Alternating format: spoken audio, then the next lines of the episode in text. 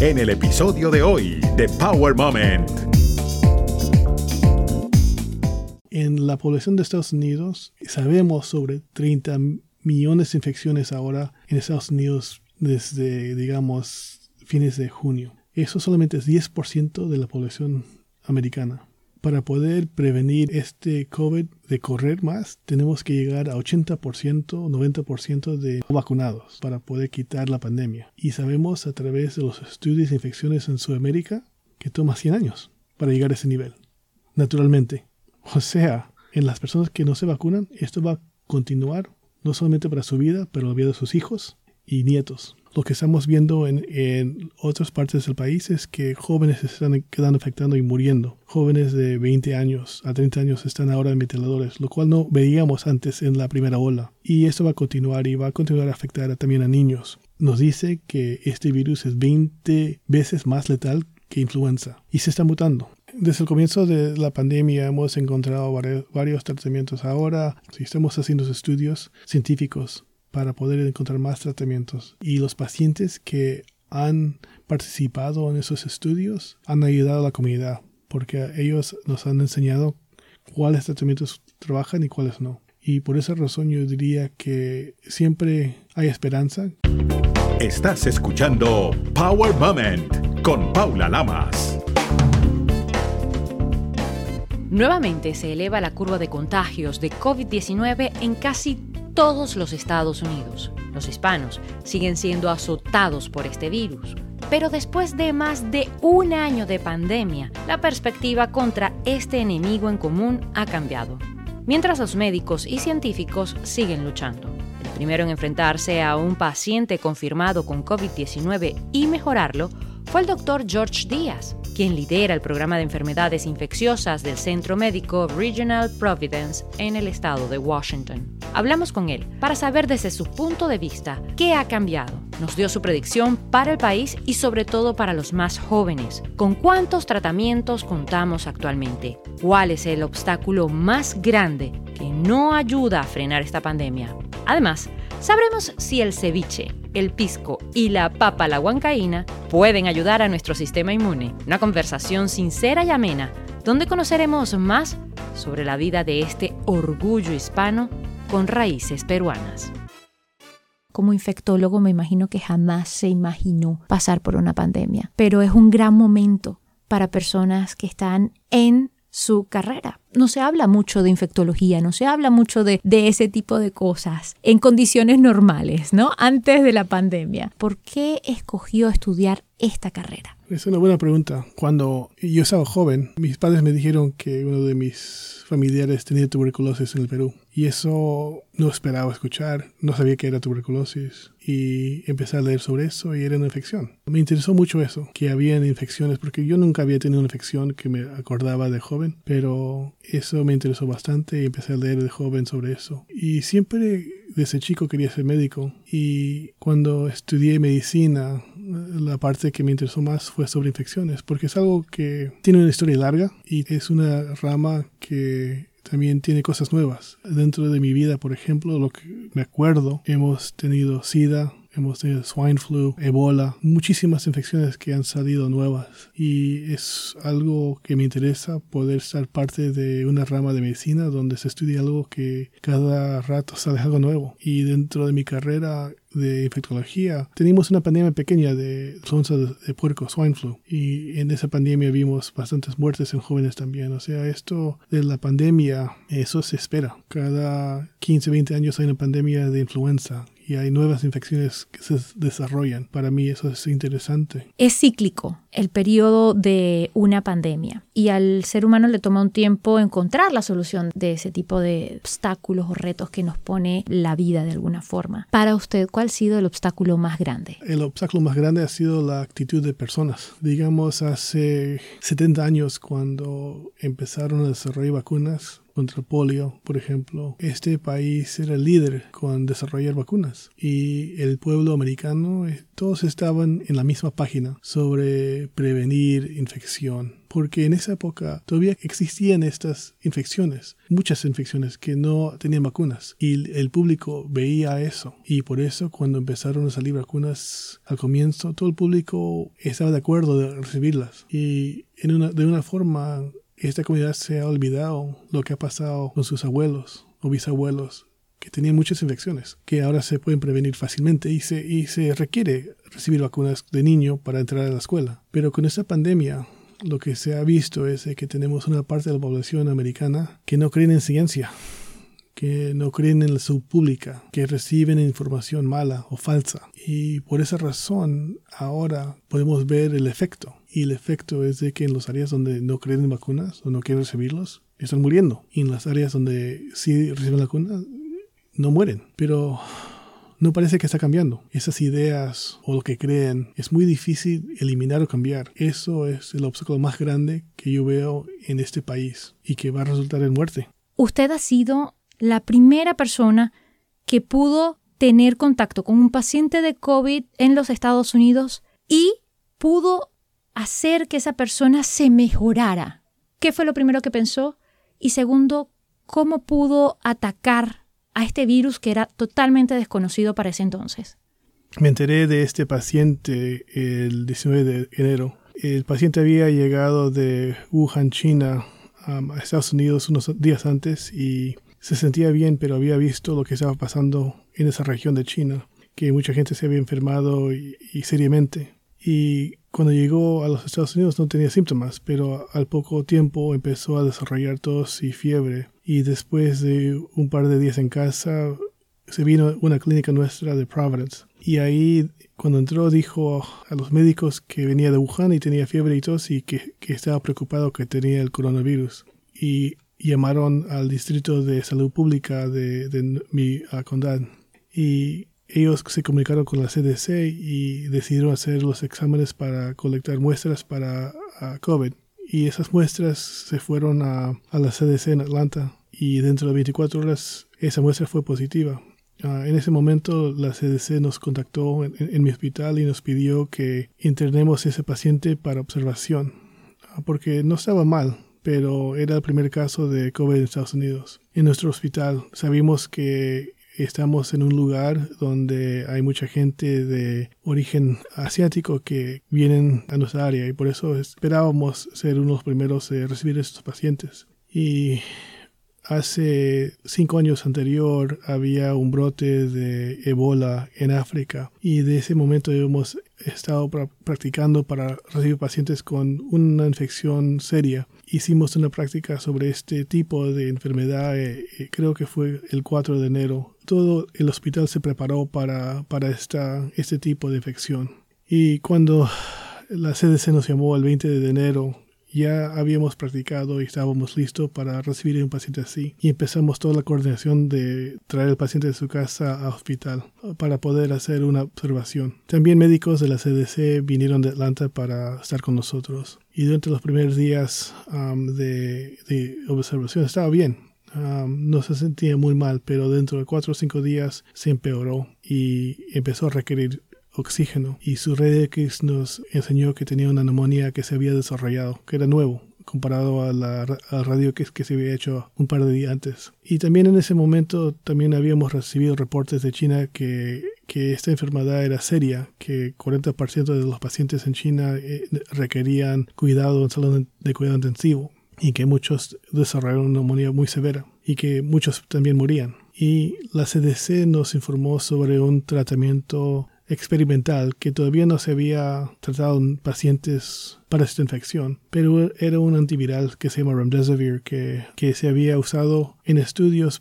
contra Ebola y en esos casos no, no tenía actividad, no, era efectivo, pero se había hecho um, los estudios para demostrar que era un, un tratamiento que por lo menos era seguro, que no había efectos secundarios. Y durante el, tiempo después de que China había dado el código genético del virus, hasta que nuestro paciente llegó, la CDC trabajó con la compañía Gilead para diseñar un protocolo para poder usar este, este tratamiento en pacientes. Y cuando nuestro paciente empezó a requerir oxígeno, hablamos sobre este tratamiento nuevo y hablé con el paciente sobre la posibilidad de usar este antiviral para, para él.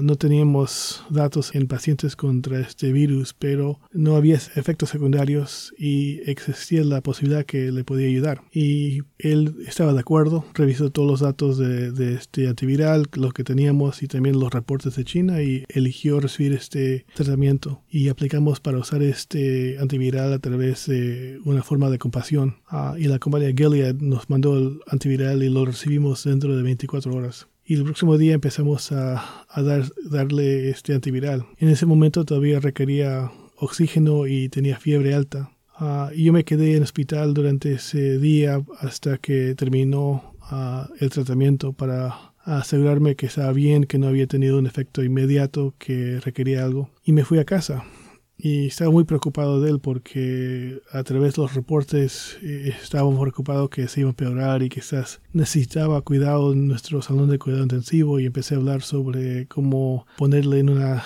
área donde podíamos darle más oxígeno usar ventilador o lo que sea para tratar de salvar su vida. Y no tenía muchas esperanzas ah, esa noche y el próximo día me levanté y fue volví al hospital a verlo y el próximo día ya se sentía mejor. Me dijo que ya se sentía como que había mejorado y se le bajó la fiebre y ese día le pudimos quitar su oxígeno. En este paciente, después de un día, tenía un resultado fenómeno que no esperábamos. El protocolo era para 10 días de tratamiento y él se quedó con nosotros por 5 días después de empezar el tratamiento y se sentía muy bien y ya estaba cansado estar en el hospital y, no requería oxígeno y podía caminar y quería volver a casa y, le dejamos volver a casa después de 5 días de tratamiento. O sea, eso fue para nosotros una, una, alegría que este paciente se mejorara y también que parecía que era un resultado bueno contra ese virus. Wow, sin duda alguna, para haber estado de alguna forma a ciegas luchando contra este virus, este medicamento fue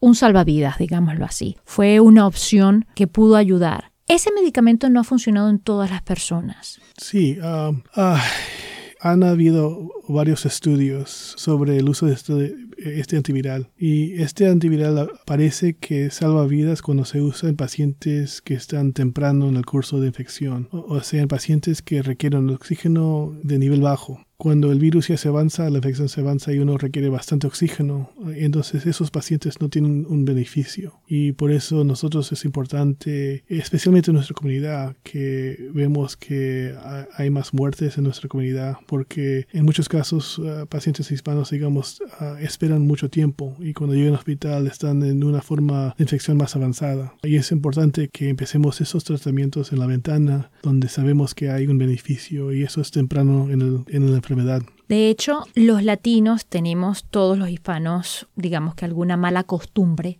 que es automedicarnos. Cuando uno cree que uno tiene una gripe, uno va y se toma un té, uno va y se compra un limón o se automedica, que es lo peor. A veces hasta logran conseguir o accesar a antibióticos y empiezan a tomarlo. La comunidad hispana y los latinos sobre todo hemos sido golpeados muy duro por esta pandemia y continuamos siendo golpeados. ¿Qué cree usted que necesitamos saber o entender a estas alturas donde estamos en otro nivel de la pandemia, donde ya el virus ha mutado no sé cuántas veces y lamentablemente llegó para quedarse, como dicen, porque no lo hemos podido controlar en la ventana de tiempo que los científicos tienen para poder eliminar un cierto virus que esté atacándonos. ¿Qué necesita saber, qué necesita ser la comunidad latina para entender esta situación y para decidir si se vacunan o no. Todo lo que dices es muy importante y, la vacuna es lo más importante que tenemos ahora. Sabemos que el 99% de las muertes que ocurren ahora son en personas que no, no han sido vacunados. O sea, sabemos que esta vacuna que tenemos ahora e, es efectiva y segura. Y sabemos también que nuestra comunidad no se ha vacunado como los otros grupos. Y eso significa que en los meses que vienen vamos a tener más muertes en nuestra comunidad. La cosa más importante que se puede hacer es vacunar nuestra comunidad. Porque sabemos que en este momento, en estados, en este país, ah, donde no, se ha vacunado la gente en los estados como Missouri y Oklahoma y Arkansas, donde el nivel de vacunación es baja, estamos viendo un brote muy feo ahora. Y esto va a continuar y va a continuar y también va a continuar con nuestra comunidad. Tenemos que hacer todo lo posible para vacunarnos a nosotros, nuestros, nuestros familiares. Y si uno se ha vacunado, por favor, trata de hablar con sus familiares para que se vacunen también, porque todas las muertes que van a ocurrir aquí adelante van a ser en gente que no tiene la vacuna. De hecho, el Departamento de Salud ya dijo que hubo un repunte importante y algunos expertos dicen que los niños van a ser quienes paguen la peor parte de esto. ¿Qué piensa usted al respecto? Sí, lo que está pasando con el virus es que se está mutando y tenemos variantes ah, diferentes ahora. Y estos variantes son más contagiosos, quizás 50 a 100% más contagioso que el virus original. Lo que significa esto es que no es solamente pacientes de edad mayor que se van a quedar infectados. Lo que estamos viendo en, otras partes del país es que jóvenes se están quedando infectando y muriendo. Jóvenes de 20 años a 30 años están ahora en ventiladores, lo cual no veíamos antes en la primera ola. Y eso va a continuar y va a continuar a afectar también a niños. Eso fue algo que menos mal no vimos en la primera ola pero ahora esperamos que eso pase. Y cuando un niño se queda infectado, los, síntomas pueden durar bastante tiempo y sabemos que hay síndromas de COVID que duran hasta un año. O sea, esto, estos efectos secundarios de infección son serios y la única forma de poder prevenir eso es con vacunación. Para usted como profesional y como ser humano, como persona, ¿cuál fue el momento más difícil durante el proceso de eh, luchar contra este virus? Bueno, yo diría que son muchos momentos difíciles. Yo soy un infectólogo y he visto muchísimos pacientes con COVID y he visto demasiadas muertes y cada muerte es una persona y esa persona tiene familia y es una pérdida. Y en este día que estamos ahora, estas muertes no deben ocurrir. Cada persona si se vacuna puede prevenir eso y estos efectos afectan a toda la familia. Si un padre muere Ah, deja a sus hijos, una madre igual. Cada persona en nuestra comunidad es importante. Y estas muertes para mí personalmente son muy difíciles a ver porque todavía vemos a gente joven, padres jóvenes que vienen a mi hospital y mueren por esta infección. Y sabemos que tenemos la, vacuna. Y es una pena inmensa ver a una persona morir esta época cuando ya existe la vacuna. Hemos hablado que próximamente vamos a seguir viendo estos repuntes de casos, no solamente en Estados Unidos, en otras partes seguramente. Ya lo estamos viendo en otros países. De hecho, Indonesia se convirtió en la nueva India. ¿Existiría algo que pudiese frenar eso de alguna manera? Que llenemos las camas de las unidades de cuidados intensivos. ¿Existe alguna manera que podamos frenar eso? Bueno, en los estados donde está ocurriendo ahora es, ya es imposible porque están en la parte de la ola donde, por ejemplo, en el estado de Missouri, en, el, la ciudad de Springfield, hoy día anunciaron que han empezado a usar tiendas afuera para tener camas. O sea, en ese local ya, ya no hay camas adentro del edificio, tienen que estar pacientes afuera. Ah, y eso va a continuar porque no sabemos dónde va a terminar uh, la curva en esa área y sabemos que eh, es regional, o sea, este, esta ola que está ocurriendo en ese estado, Missouri, va a ocurrir en los estados de Oklahoma, de Arkansas, que están cerca, donde sabemos que eh, el nivel de vacunación es baja. Esto también va a continuar no solamente en esos estados, pero va a correr por todos Estados Unidos y va a afectar las comunidades que no se vacunan. En nuestro estado, por ejemplo, uno puede revisar el nivel de vacunación a través del código local y hay unas diferencias muy grandes. Esas comunidades donde la vacunación está baja de ahí van a venir las muertes. Y menos mal, ahora en ese estado no estamos en una posición mala, pero no va a tomar mucho tiempo para también nosotros empezar a ver el subido de casos. Y esos van a ser en personas que no están vacunadas. Este es el momento ahora de vacunarse para poder protegerse con lo que va a venir. Muchas personas, ahora que se han levantado las restricciones, dejaron de usar la máscara, vacunadas o no. Y todo el mundo dice que está vacunado, pero realmente uno no sabe quién está vacunado y quién no. Se entiende que ha pasado mucho tiempo y la gente puede estar cansada de, estar utilizando estas máscaras. Pero ¿qué le dice usted a la población? ¿Seguimos usando la máscara? ¿Seguimos protegiéndonos? ¿O por ahora el que esté vacunado puede estar un poco más relajado? La persona que está vacunada puede irse sin máscara a muchos lugares. Especialmente de afuera. Y adentro también si uno está con otras personas que sabe que está vacunada, e, eso es seguro. Pero en áreas donde adentro especialmente, donde hay bastante gente, donde quizás haya gente que no está vacunada, esas son áreas donde hay un poco más de peligro. Pero menos mal, la gente que está vacunada, si se queda infectada, no van a tener una infección seria. Quizás le dé una tos o una fiebre, pero los pacientes casi no tienen que entrar al hospital. Y eso es importante. Pero por ahora yo diría, sigue lo que dice la CDC. Se puede ir a ese webpage cdc.gov y revisar lo que está diciendo la CDC. Doctor, durante toda esta pandemia que no ha terminado, estamos simplemente en otro nivel, estamos en otra etapa que la gente no lo entiende. Usted como médico, como ser humano y como, como persona, cuando dejaba el hospital y iba a su casa, ¿tenía algún tipo de miedo de llevar el virus a su casa? Bueno, sí, al comienzo no teníamos vacuna y yo veía bastantes pacientes con COVID ah, y eso era una preocupación mía y cualquier persona, pero nosotros en Providence hicimos lo máximo para proteger a nuestros médicos, enfermeras y, y cada persona que, que trabaja en nuestro hospital. Pero también,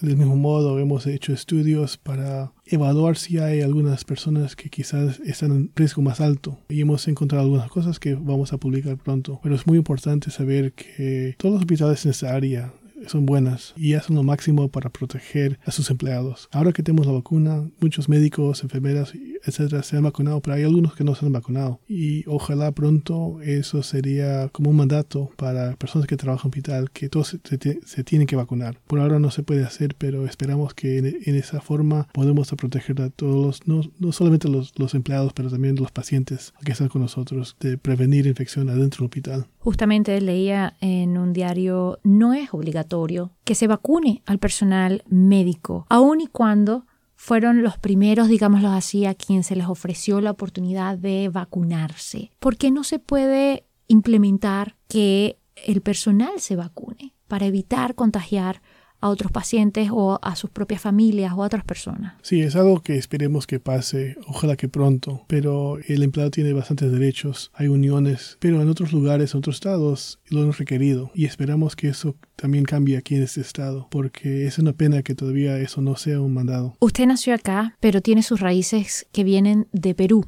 De alguna forma, ¿Cómo mantiene usted Perú presente? ¿Se siente orgulloso de sus raíces? Sí, claro que sí. Mis, mis padres inmigraron aquí en, a los fines de los años 60 y trajeron su cultura y me enseñaron su cultura a mí. Y también cuando vinieron trajeron sus hermanos, sus padres. Y aquí en Seattle creamos una colonia de peruanos pequeña. Cuando era joven, cuando estaba en la escuela, no había latinos, hispanos en, en mis clases, cero éramos los únicos hispanos en el área y nosotros mantenemos las cosas culturales, la comida, la forma de ser, hablar castellano y cosas con la iglesia. Y para mí es un orgullo ser peruano. Y también me comunico bastante con familia en el Perú y colegas en el Perú sobre la pandemia. Y lo más posible yo estoy conectado con mis raíces. ¿Usted ha sufrido alguna vez racismo acá? En Estados Unidos sí, pero en esta área yo diría cuando era joven. Sí sentí racismo, pero era quizás un poco diferente, un tipo de racismo diferente que existe en otras partes del país.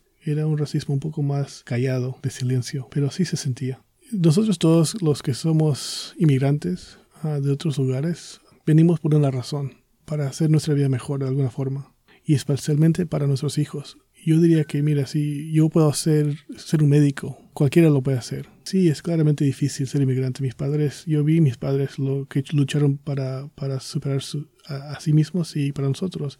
Mi papá tenía sus trabajos mucho tiempo, mi mamá también trabajó muy duro ah, y yo tenía que cuidar a mis hermanos bastante. Ellos hicieron lo máximo y siempre yo diría a todo inmigrante que está aquí, continúa a luchar, especialmente para sus hijos, porque la forma mejor para superar nuestra comunidad es a través de la educación. Haga que sus hijos estudien y que lleguen a la universidad, porque es posible en este país. Sin duda alguna. Doctor, el virus ha mutado tanto que hay ya, me imagino, diferentes tipos de tratamientos. ¿Qué le puede decir a los pacientes de COVID actual y a sus familias? Desde el comienzo de la pandemia hemos encontrado varios, tratamientos. Ahora tenemos cuatro tratamientos contra el virus y cada uno ha mejorado los resultados. Empezamos con Remdesivir, eso baja la mortalidad en COVID más o menos 30-40%. Esteroides, otro tratamiento, también lo baja quizás 10 a 20%. Y hemos estado encontrando más y más tratamientos. Y estamos haciendo estudios científicos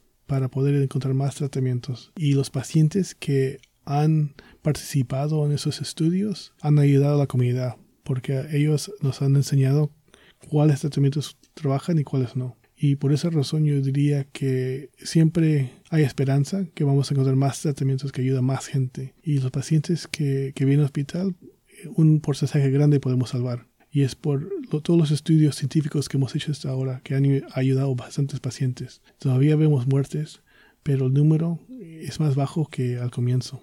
Desde su punto de vista y siendo infectólogo, ¿cuál cree usted que puede ser la predicción con respecto a el COVID-19? ¿Sobre el año que viene o cinco años? Mira, solamente tenemos que mirar a Sudamérica, porque cuando llegaron los españoles, ellos trajeron con, ellos muchas infecciones del mundo viejo. Y no había vacunas en los años 1500, pero habían muchas diferentes infecciones virales que corrieron sobre los nativos de Sudamérica y habían pandemias cada par de años sobre infecciones y no se quitaron las pandemias en Sudamérica con esos virus por 100 años. O sea, corren y recorren y recorren y eso es lo que estamos viendo ahora con el COVID. Eso es algo que se espera. Porque ahora, por ejemplo, en la población de Estados Unidos sabemos sobre 30 millones de infecciones ahora en Estados Unidos desde, digamos, fines de junio. Eso solamente es 10% de la población americana.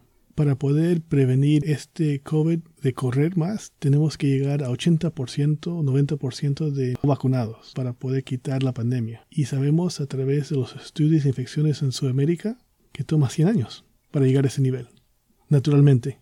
O sea, en las personas que no se vacunan, esto va a continuar no solamente para su vida, pero la vida de sus hijos y nietos.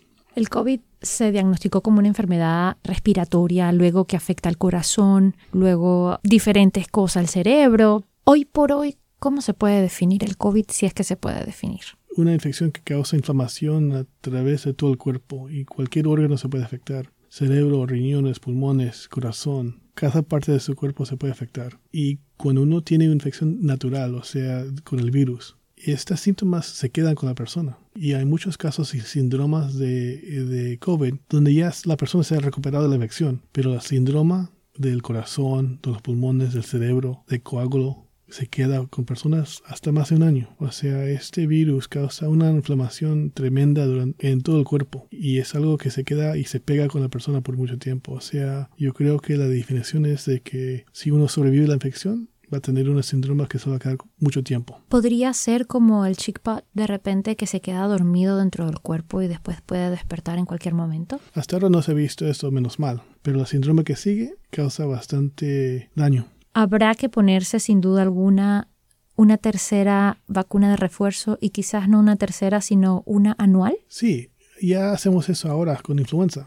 Cada año sabemos que el, el virus de influenza se muta y es normal ir y recibir una vacuna de influenza cada año. Ya lo hacemos. Y es porque ese virus se muta. Este virus de COVID-19 y sabemos que se muta y se está cambiando. Pero la diferencia entre COVID y influenza es que en influenza cada año hasta quizás 30.000 personas mueren. En Estados Unidos hasta ahora lo de, lo que sabemos, porque es posible que la cuenta sea baja, sabemos de 600.000 personas que han muerto ahora en Estados Unidos, lo cual nos dice que este virus es 20 veces más letal que influenza y se está mutando. Menos mal tenemos una vacuna que es segura y efectiva, previene el 99% de la muerte.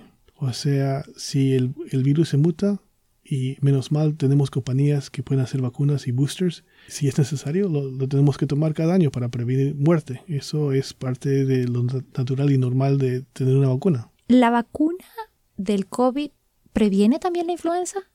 No, son vacunas distintas. Influenza es un virus completamente diferente. COVID-19 es un coronavirus. Son dos virus que son completamente diferentes. Eso es importante recalcarlo porque hay muchas personas que no se han puesto la vacuna de la influenza pensando que la vacuna contra el coronavirus pues ayuda supuestamente a esto. Hay muchas personas que piensan, bueno, yo no me quiero enfermar y si esto ataca al sistema inmune, vamos a reforzar el sistema inmune. ¿Cuál sería el arma de oro, aparte de la vacuna, para reforzar el sistema inmune? Comer bien, porque sabemos que una dieta buena ayuda al cuerpo. Bajar de peso, porque sabemos que uno que sube de peso, su nivel de inflamación se sube y hace un riesgo más alto para desarrollar infección severa con COVID. Y cualquier problema médico que, que tiene uno, porque hay muchas, muchos riesgos de tener una infección severa y eso es por razones de su sistema inmunológico, o sea, presión alta, diabetes, todas esas condiciones hace que si uno se queda infectado, que sea peor la infección. Generalmente todo lo posible que se puede hacer para mantener su salud es algo que ayuda a su sistema inmunológico. ¿Usted diría que el ceviche, la papa, la huaycaína y un buen pisco ayudarían? Ah, yo diría que eso ayudaría a su de alegría, pero no sé cuánto saludable es esa combinación de alcohol y pescado. Bueno, el ceviche es, es saludable. El ceviche es muy popular en el Perú. 99% eh, de peruanos lo comen, ah, pero no es comida cocida. Ah, hay, hay un peligro pequeño porque no es un pescado cocido exactamente cuando se cocina con ah, limón o lo que sea. Algo que tener en cuenta porque dice que el limón lo mata todo, entonces no lo mata todo. No todo, casi todo. Doctor, ¿cuál ha sido el momento más poderoso para usted? Cada día tengo una familia que es increíble. Mi esposa, que todos días me ayuda. Mis hijos que me dan alegría. Mis padres, mis tíos. Es, es mi familia lo que, que me ayuda tanto. Porque el soporte que me dan, las buenas palabras, el cariño y amor, eso me recarga. Y eso para mí es lo más importante. Yo creo que por muchos latinos es igual, que, que nuestra fuerza viene de nuestra familia, que están, tenemos una cultura de familia y, para mí eso es lo más poderoso. ¿Cómo puede desconectarse de un paciente que de repente falleció? ¿Cómo se desconecta un médico de esa noticia tan mala? E, es difícil porque uno, carga todo eso, pero en mi vida lo que siempre he querido hacer es hacer cosas mejor. O sea, es igual que estar en casa si, si uno entra a la cocina y, usa algo, deja la cocina más limpia que, que lo encontraste si usas el carro, auto de otra persona, déjalo con más gasolina. Y de esa forma también es la actitud con pacientes. O sea, si un paciente muere, hay algo que podemos aprender sobre eso para hacerlo mejor para la, persona siguiente. Y de esa forma, por eso es, tan importante estos estudios científicos que hacemos, porque cuando un paciente recibe un tratamiento experimental nos ayuda bastante y, y nos ayuda con la, la, persona que sigue. Y por eso es tan importante pacientes que participen en estudios científicos cuando están en el hospital con infecciones así. Nos ayuda a mejorar la vida de la persona que sigue. Los datos que se han recogido hasta ahora de toda esta pandemia han ayudado sin duda alguna. Gracias a personas como usted, gracias a personas que han prestado a sus familiares o ellos mismos para hacer también un poco de conejillo de India, hemos podido avanzar y de alguna manera estar en este punto. ¿Cuál sería su consejo poderoso para todos los que están conectados? Si usted está vacunado, gracias. Si hay personas en su familia que no están vacunadas o conocidos, habla con ellos y haz que ellos también se vacunen. Porque para poder quitarnos de esa pandemia es la única forma y hay gente todavía que no se, no se ha vacunado. Y hay muchas razones. Quizás algunos no pueden ir por el trabajo, no entienden inglés muy bien y no saben cómo hacer una cita. Cualquier obstáculo que haya, ayuda al siguiente a vacunarse. Porque todos conocemos a gente que no se ha vacunado y ayúdalos. Muchas gracias, doctor. Gracias. Recuerda seguir a Power Moment en las redes sociales, arroba Power en Twitter e Instagram y en Facebook, Power Moment with Paula Lamas. Esta es una producción de GGSI.